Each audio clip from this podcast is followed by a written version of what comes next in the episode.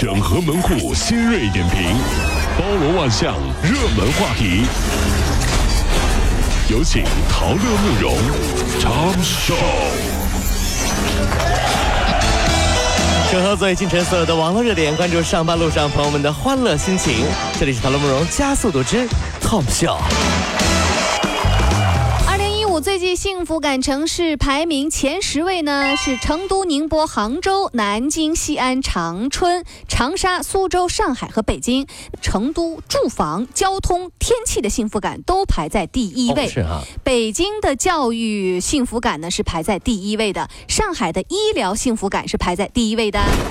其实呢，幸不幸福啊，跟身在哪个城市呢有关系，对吧？但跟身边的人更有关系。嗯，其实有时候我觉得，咱们国家幸福指数最高的地方啊，应该是在朋友圈 大家都过得好幸福啊！你看，长得又漂亮，对不对？吃的又好，不是旅游啊，就是购物，就是吃好吃的，老幸福了。朋友圈真是朋友圈特别幸福啊！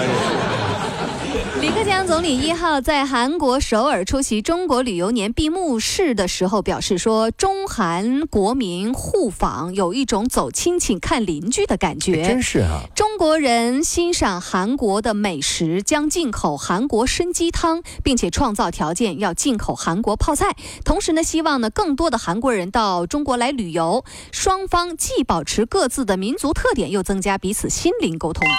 其实啊，这韩国文化，呃，已经慢慢的渗透到了我们中国生活的每一个角落。嗯，比如说一说长腿，你就会想到欧巴，嗯，对不对？一说到组合，你就想到 BigBang，对不对？一说到整容，就走走走，还不快去买机票呀？老公，你愣着干什么？快点走啊！走，老公，我要打玻尿酸了，快点回来，我这边。为了让两岁的女儿感受到父爱，上海有一位八零后的父亲啊，半年前就决定卖掉价值一呃一两百万的房子和公司的股票，买一辆三十万元左右的房车，计划用五年的时间带女儿环游世界。哎呦，这父亲说了，对孩子来说，有父亲陪伴的童年比什么都重要。真的啊，说的太对了。必须要为自己的孩子去做点什么，你知道，让他的童年有我们的陪伴。然后呢，我们回过头去仔细的想了想，嗯，这仔细的想了想，仔细想，嗯，发现竟然没有什么可卖的，倒是有很多想买的。你这，然后，然后我就放弃了这个念头了。孩子啊，别闹了哈，爱爱咋活咋活吧。爸爸爸都活不好呢，这是。昨天是十一月份的第一天，却是赵普在中央嗯电视台工作的最后一天。在昨天晚上的晚间新闻之后，他近十年的央视主播生涯就此画上一个句号。赵普表示，他离职之后呢，将要去高校。在赵普之前，像郎永淳、李小萌、张泉灵等一些央视名嘴已经是相继离职。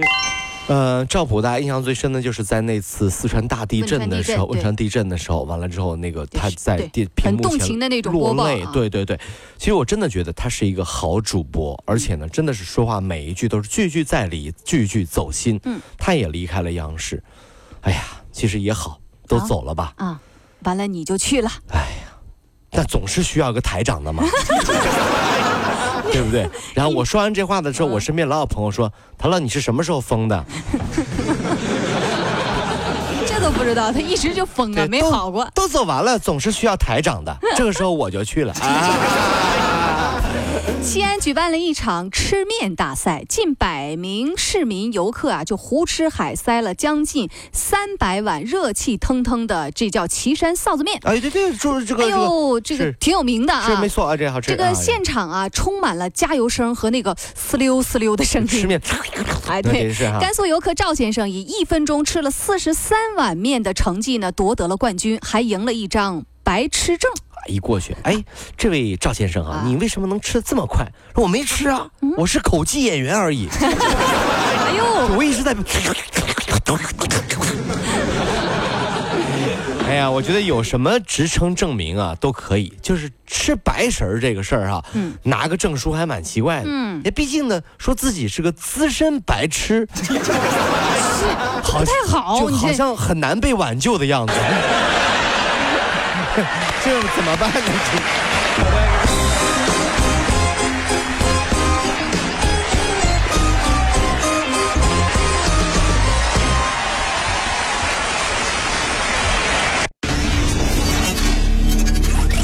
整合门户新锐点评，包罗万象，热门话题，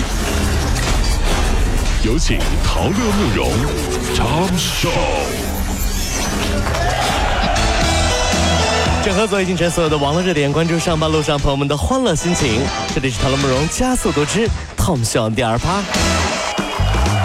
今年以来，网络上时不时就能看到一位身着军装的兵哥哥拿着玫瑰花在大学校园里表白，可惜苦等之下女友却不出现的微博。然而呢，当这些当这位兵哥哥出现在了宁波大学的校园里之后呢，却被抓了。原来呀，他的士兵身份是假的，他的表白戏码也是假的，而是利用周围人的信任来骗钱是真的。其实呢是咋回事呢？这哥们儿呢就是个骗子，你知道吗？不知道拿整套军装就到大学里面，其实他也不认识大学里面任何的女生，就是说，哎，我要表白，那谁谁谁怎么不下来？然后就旁边的人呢就会说，哎呦，现在的姑娘真物质，兵哥哥你别生气哈。然后兵哥哥就说，哎，我已经三天没吃饭了。哎呦，原来是这样啊！就是个骗子呀，你知道吧？咱们想说的是，自古军人的身份都是让人信任的，因为他们保家卫国，抛头颅洒热血，对不对？嗯。他们的身份不容玷污。嗯，这样假冒的军人，那应该也算军吧？啊，真军的军，真恶心，你知道吗？这样的，这这是干嘛呢？你说这是？哎呀。真是服了，真是希望警方能够严惩这样的人啊！真是。江苏的游客林先生一家啊，在吃自助餐的时候呢，因为剩了一点二公斤的食物，被收罚款两千四百块。最后在物价局的协调之下呢，餐厅退了款。那么调查显示，超过九成的受访者都说有过吃自助餐浪费的情况，有六成的受访者表示呢，自己是会剩食物的。各位，吃自助餐剩了食物受罚，你觉得应该吗？我觉得应该。嗯。嗯，其实呢，吃自助餐呢本身就是一种惩罚，因为回家照照镜子，捏了捏自己的肚子，忽然觉得有一种罪恶感，就为了不浪费那几百块，就差点把自己活活撑死啊！你怎么那那么点出息呢？怎么几百块钱呢？差点把自己撑死，你知道？三文鱼就撂了二十多份，你知道？呃，专家经过数十年的研究发现啊，早上能嗯能被闹铃叫醒的人，多是为了实现自身目标而不择手段的人。外表自律，实则行事残忍。而那些爱懒床的人，则是相反的。赖床。对啊，赖床的人 啊，就相反，他们一般呢是比较随和，有一颗包容万事的心。哟，专家就建议，交友之前呀，你切记要了解一下他爱不爱赖床。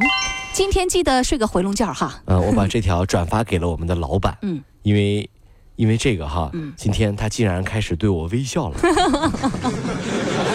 怎么呢？对，因为想想看，身边竟然全都是不择手段的人，心里怕怕的。你说你怕啥呀？你这这真有意思啊。